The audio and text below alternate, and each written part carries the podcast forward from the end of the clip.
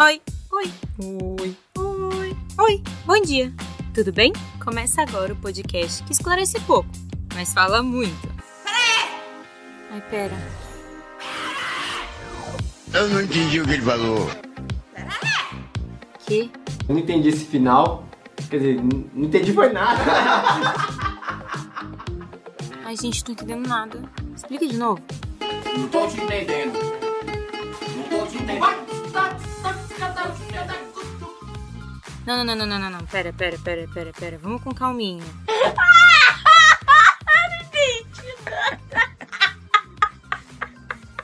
Só eu que não tô entendendo nada? Pera. Que? Fala, Pitel, pra ver se eu tô conseguindo te ouvir. Alô? Tá, tá bom. Oi, oi, oi, eu sou a Vitória e eu tô aqui hoje com a Ombudsman desse podcast, minha dupla de fofocas, trabalhos e passeios da faculdade, estudante de jornalismo e melhor produtora de podcast desse mundo, Larissa Vieira. Oiê! E também com a fofíssima, também estudante de jornalismo, atleta da equipe de cheerleading da Unesp, as Guedes, e artista nas horas vagas, Lohana Marinho. não ouvi não, Pitel. Oi? Agora foi. Agora foi. Eu só vi a Pitel se mexendo. E aí, É, e ela falou muito assim, feliz, né? Eu fiquei tipo... Eu achei que era um delay meu, aí eu falei assim, hum, acho que travou o Meet, hein? Acho que tá com delay. Eu travei a tela. Ah, ele É. sai. Enfim, olá! O episódio de hoje é sobre cheerleading. É assim que fala mesmo? É, tipo, na verdade nem eu sei direito como que é a pronúncia correta, mas. Se você quiser cheer- falar com sotaque americano, é cheerleading. Cheerleading. Mas é assim, né? Tipo, a modalidade. Uhum. Isso. Então tá. Então a gente vai uma hora, vai chegar lá no meu sotaque. Cheerleading. Pera, recapitula. Você Pitel, pode começa falar assim. Pitel? Posso, porque eu te chamei de Pitel no começo. Mas se você Ah, quiser, eu posso chamar de Lohana. Eu não consigo te chamar de Lohana, mas pode ser. Pode ser Pitel. Lohana Maria. Eu vou falar assim, Pitel, vulgo, Lohana. Aí as galera vai entender. Aí depois a gente pode continuar, entendeu? Isso. Pitel, vulgo, Lohana. Começa explicando pra gente quem é você na fila das Cheers e o que você e a equipe fazem. Ah, eu sou base lateral, né? Porque no tier tem várias, vários lugares que você pode ocupar dentro enquanto atleta. Então, tem as flyers, que são as meninas que sobem, pulam e fazem todas as coisas lá em cima. Aí tem as bases, a traseira, que é a mais alta, assim, e as duas laterais. Eu sou base lateral na equipe dos Teixus. E a outra parte era o que a gente faz, né? Uhum. E as Teixus, a gente, bom, a gente é um time de esporte de tir, é universitário. A gente é coed nível 2 atualmente. A gente tinha planos de ir pro nível 3 esse ano, mas coronavírus. então, né? Mas, bom, a gente atua dentro da Unesp e participa de campeonatos, assim, os estaduais. É, a gente participou de um brasileiro ano passado. E é basicamente isso, nós somos uma equipe de tir da Unesp. É, Lari, você também chegou a fazer parte por um tempo, então você também pode responder o que é ser uma cheerleader. Nossa, essa pergunta é boa, porque eu realmente não sabia como responder até eu entrar, encarar nessa. Eu encarei por pouco tempo, mas pra mim foi uma experiência ótima já, super enriquecedora. Assim como a Pitel, eu era também base lateral, então eu sustentava as fires que faziam toda a mágica no ar, com a ajuda de outra base e da base traseira. E por questões de joelho debilitado, faculdade ocupando muito meu tempo, eu tive que sair. Mas eu acho que o tiro é um esporte interessante e que demanda muito da gente como a gente não espera. Então, eu acho que é, é interessante falar sobre ele. Definição, interessante, interessante. Surpreendente também, né? Quais são os requisitos para se tornar uma tia? Eu preciso realmente abrir um espacate perfeito para ser uma tia? Jamais. Eu não faço isso. Mas acho que, mano, o principal que você precisa ter é força de vontade. 100%. Assim, e é claro que entram outras coisas, como a Lari falou, você precisa ter aí um tempo na sua agenda. O dia a dia tem que deixar você fazer isso, né? Mas enquanto pessoa, assim, atleta, mano, só precisa de muita dedicação, porque você vai errar, você vai descobrir que é uma coisa que vai te desgastar bastante. Mas ao mesmo tempo, quando você vai conseguindo subir, assim, sabe, fazer as, as coisas, você vai se sentindo mais motivado. Então, acho que a principal coisa é querer. Porque o espacate a gente aprende. Lohana para motivadora. Coaching 2021. Seguindo essa mesma linha, tipo, então, vocês estão dizendo que precisa realmente ter uma disciplina, uma rotina, e qual seria necessariamente a rotina de uma tia? Você seguiu uma rotina quando você participou? Eu tive que tentar adaptar isso na minha rotina, mas eu acho, por exemplo, na minha posição como base lateral, eu tive que, em pouco tempo, tentar entender como eu cuidava da força dos meus braços. Eu, como eu fazia dança antes, eu tinha muito mais força na perna do que nos braços. Então, a força da perna eu sabia lidar. E aí eu precisava aprender a criar, saber como eu cuidava da força do meu braço. E acho que quando você é uma flyer, você tem que aprender a ter principalmente confiança em si mesmo e confiança no próximo. Eu acho que primeiro em si mesmo você tem que ter confiança, depois no próximo. Porque é isso que a Pitel falou. Levantar a perna, você aprende. A virar de ponta cabeça e os outros te segurarem, você aprende. Mas eu acho que primeiro é você ter confiança e acho que na base é principalmente isso, você saber lidar com força e não só. É, não é tipo, ai, faz força e você segura a pessoa. Não. É o controle da força e como você vai, ah, sei lá, adaptando essa força para o que você precisa fazer. Mas acho é bem isso que a Lari falou. Acho que se fosse para definir numa rotina, assim, o treino, como todo esporte, tem que ir, ter um preparo físico, que também a gente aprende, a gente trabalha isso nos treinos regulares. Não é nada que você precise necessariamente fazer fora, sabe? Ai, entrei para Stage Get, meu Deus do céu, vou virar uma atleta full time das 6 da manhã às 11 da noite, vou estar fazendo abdominais a cada refeição. Não, é, mas acho que é uma rotina mental, né? Que a gente cria. Uhum. É, é, antes de tudo e com tudo, é uma rotina mental. É quando você entra no tatame, que é onde a gente treina lá na Unesp, né? É você saber que dentro do tatame você desempenha o papel ali com o seu time. Fora do tatame, às vezes, se você tá com algum problema, por exemplo, a sua rotina mental é deixar isso para fora e se concentrar lá. Precisa de concentração. para saber colocar as forças nos lugares certos, igual a Lari falou, sabe? É, tipo, tem uma disciplina de quando você tá ali, você tem que estar tá ali de corpo e alma, tipo, diferente da gente no EAD. Ou até mesmo Exato. na aula. É uma coisa assim um pouco mais precisa. É bacana isso, porque ninguém tem essa visão, né? Eu não tinha essa visão. Tipo, a gente tem muito essa visão de que cheerleader é filme americano, as apimentadas, é tudo lindo, vamos pro parque de diversão e vamos lá. Não, é realmente, é muito mais do que isso. É tipo, você. Eu acho que até na época que eu saí, eu, eu não estava conseguindo lidar com isso, com esse saber trabalhar mesmo essa força de cabeça, tá? Força de vontade de, quando a, como a Pitel falou, de você chegar no tatame e entender que ali é a sua dedicação do momento. Mas eu acho que isso é uma das coisas mais ricas nesse esporte, que em alguns outros esportes acaba ficando de lado, sabe? Não é o primordial. Vem físico primeiro, vem quem corre mais rápido, quem e lá não, você primeiro tem que ter um preparo de si mesmo, um preparo mental, para depois você fazer todo o resto que relativamente é, é fácil. Um estar presente, né? Tipo, quando você está praticando o tiro, uhum. quando você está fazendo os movimentos, você está presente ali totalmente. Sei lá, eu é que na minha cabeça agora veio uma comparação uhum. de, sei lá, você está correndo e olhando a paisagem. Não, você não faz arte. Tem é, quando você está é levantando é a sua flyer. Ela pode cair se você estiver olhando a paisagem, sabe? Então, a sua paisagem uhum. é a uhum. sua flyer e os seu, seus companheiros de base, sabe? O seu time, a contagem que está acontecendo. Uhum. E nossa, assim, eu tive tanto problema para entender contagem e coisas assim. Nossa. é no 3 ou depois do 3? é no 3,5. É exatamente. A gente vai contar 1, 2, 3 e já? Ou é 1, 2, já? Não, é assim. A contagem é um, dois, três. Mas na verdade esse passo a gente vai fazer no três e meio. Então você tem que aprender a contar no três e meio. respirada ali, ó, no quatro. Isso, onde a música ela dá uma parada e ela volta. Que na verdade não chega nem ser o dois nem o três. Ai, gente, não serviria para isso.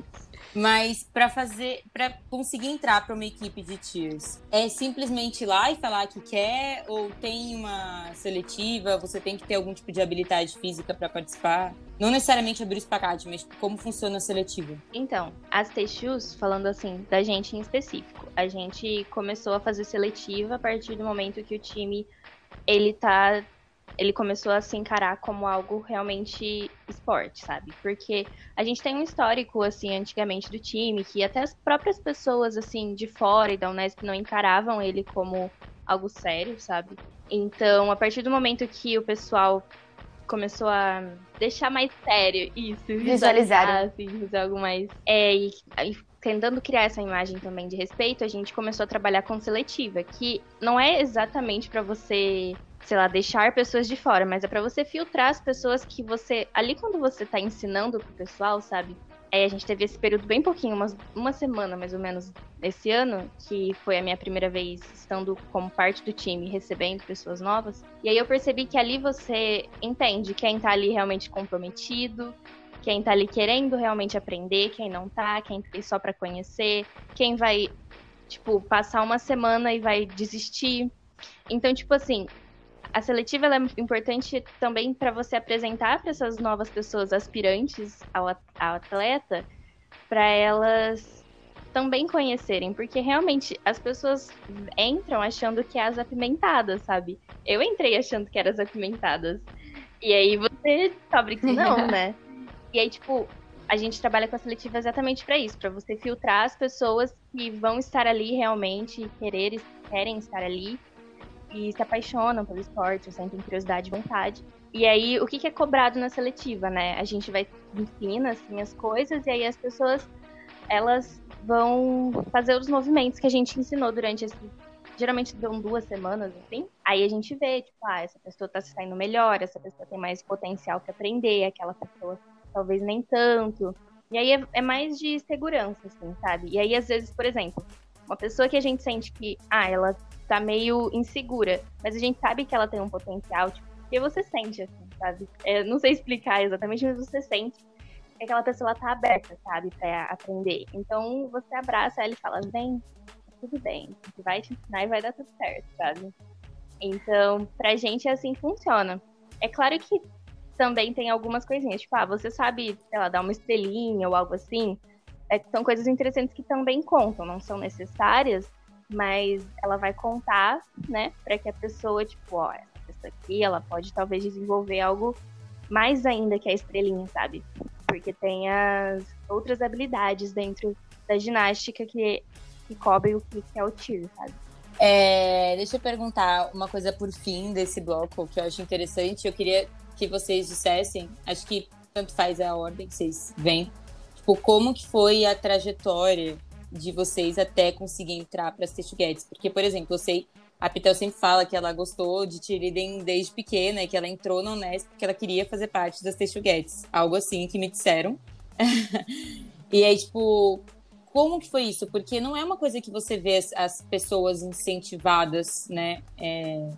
Tipo, as pessoas podem até achar bonito, apimentadas e tal, mas eu não tinha nem ideia que a Unesp tinha as Guedes. Tipo, eu entrei na Unesp porque eu entrei na Unesp, porque foi onde eu passei. E tudo bem, sabe? Mas nem só por isso, pela modalidade em si, porque eu, pelo menos, não conheço nenhum lugar que tenha treino sobre isso. Eu entrei porque eu começou a aparecer para mim no Facebook em, época de processo seletivo e essas coisas, e eu falei assim, hum. eu fiz, a, fiz dança por 18 anos da minha vida antes de, desde, praticamente desde quando eu nasci, e eu falei assim, ah, acho que é isso que eu vou me encontrar aqui, mas fui achando que assim, ah, apimentado. Eu falei, gente, tranquilo, dar um sorriso na cara e segurar um pompom. Eu vou estar tá lá feliz da vida. É isso. Aí eu fui fazer o processo seletivo. E eu, como eu cheguei depois na faculdade, comecei a ver as coisas do processo seletivo depois. Eu nem sabia que tava tendo treino pro processo seletivo. Cheguei lá no processo seletivo. Falei, vamos. É isso daqui que eu vou fazer. Aí preenchi o Forms.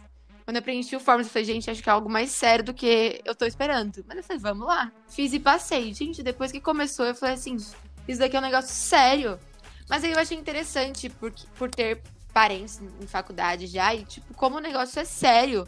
Principalmente nesse meio universitário e como as pessoas incentivam. Eu achei interessante, porque eu acho que o meio universitário é um dos meios que mais incentivam aqui no Brasil o cheerleading. Acho que eu vejo aquelas coisas dos Estados Unidos, crianças treinando desde pequena, aquelas meninas que com dois anos de idade abrem um espacate com o corpo delas inteiro. E aqui não, não é apresentado isso para criança. Eu acho que seria uma modalidade muito importante para criança, porque eu acho que as crianças aprenderiam a, coisas de convivência mesmo com outras crianças, seria muito interessante.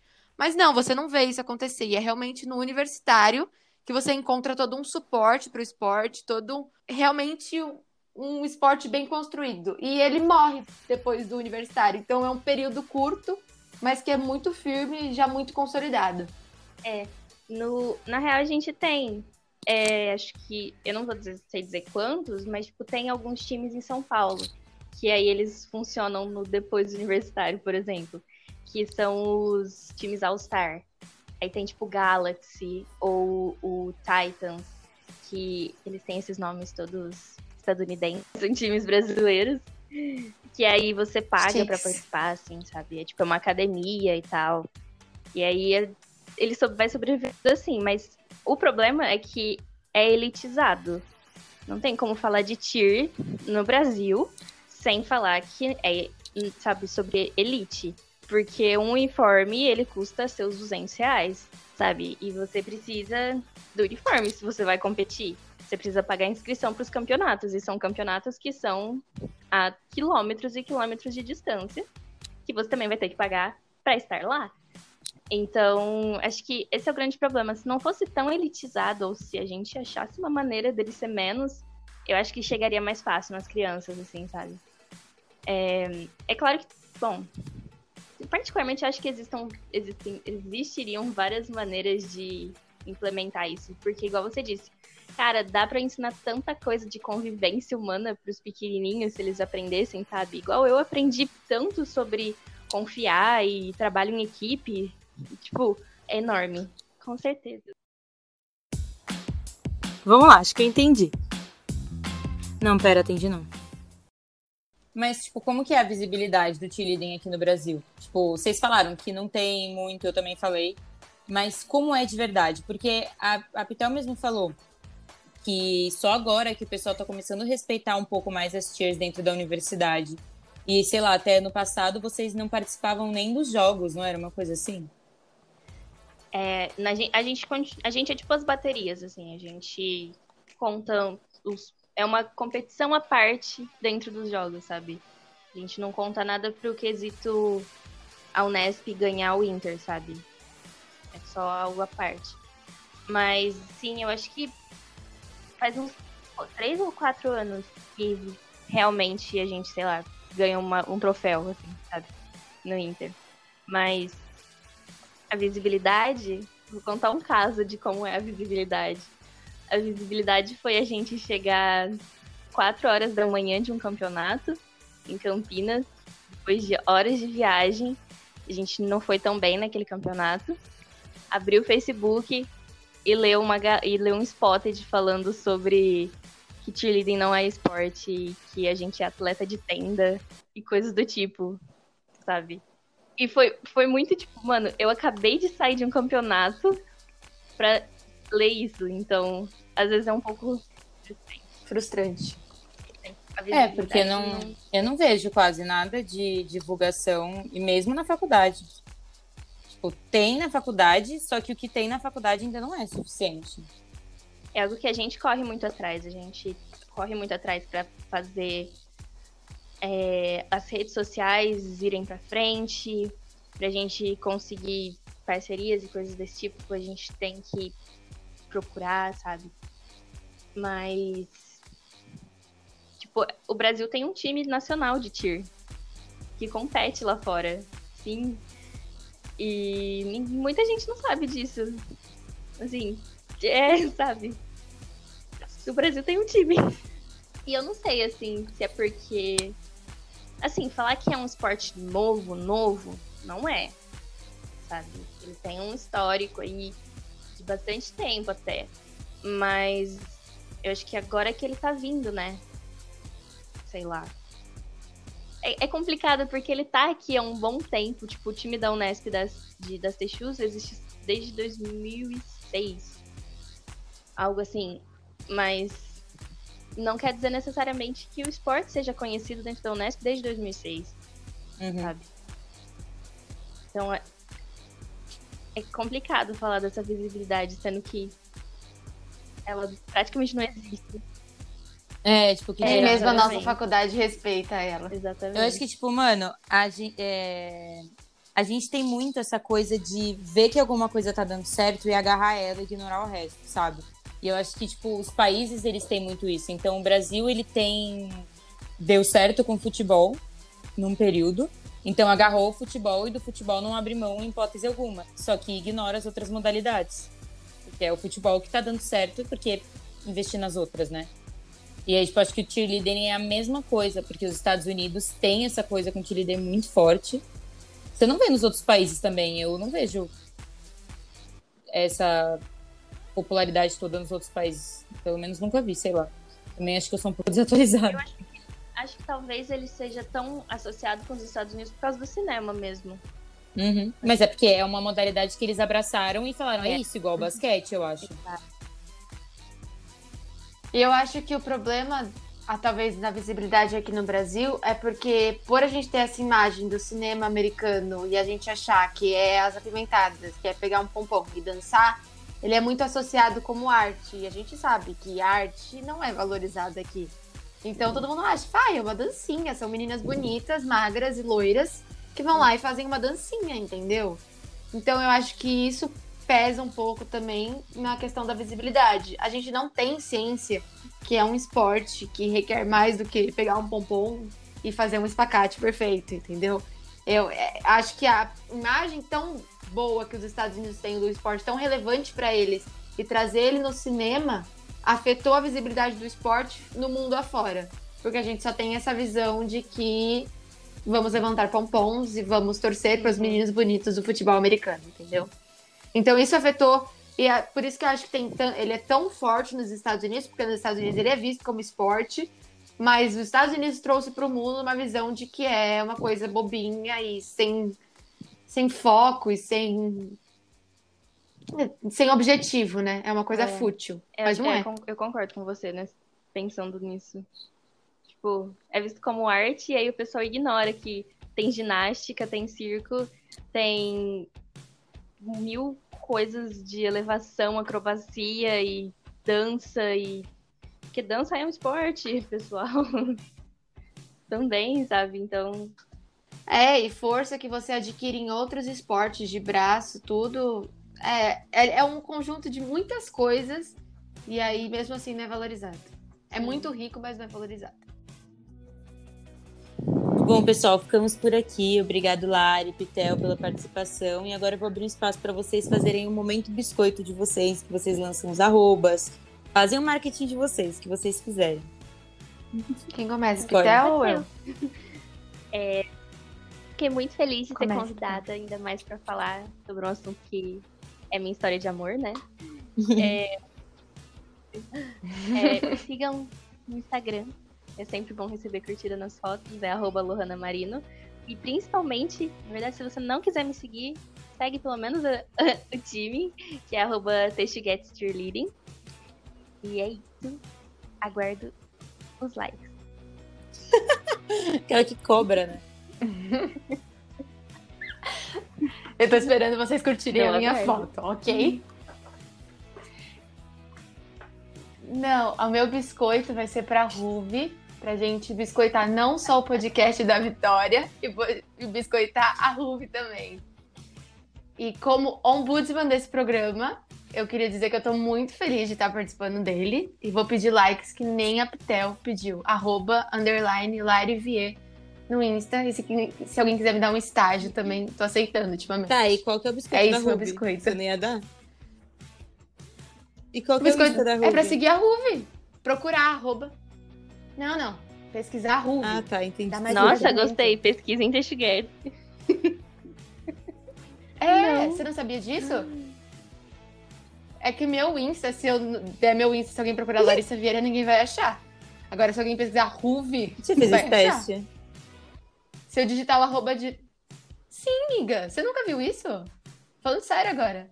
Se você. pesquisar o arroba direto não dá tanto engajamento do que a pessoa pesquisar. Tipo, Vou- então, eu vou mandar todo mundo pesquisar Vitória lá, Catoni pra ver se eu fico engajada. é, porque seu nome não é comum, né, Vitória Catone? O meu, se eu mandar alguém pesquisar Larissa Dias, o que vai achar 25, né? É, aumenta esse engajamento aí, amiga. Ai, gente. Bom, nos vemos semana que vem para mais um episódio. Então enviem dúvidas, sugestões, opiniões e críticas nas minhas redes sociais. Tanto no meu Instagram pessoal, Vicky1O, mas pode procurar Victoria Catone, quanto no Instagram do podcast, que é arroba Podcast. Se você quiser também pode pesquisar Pera Que. Obrigada e bom domingo.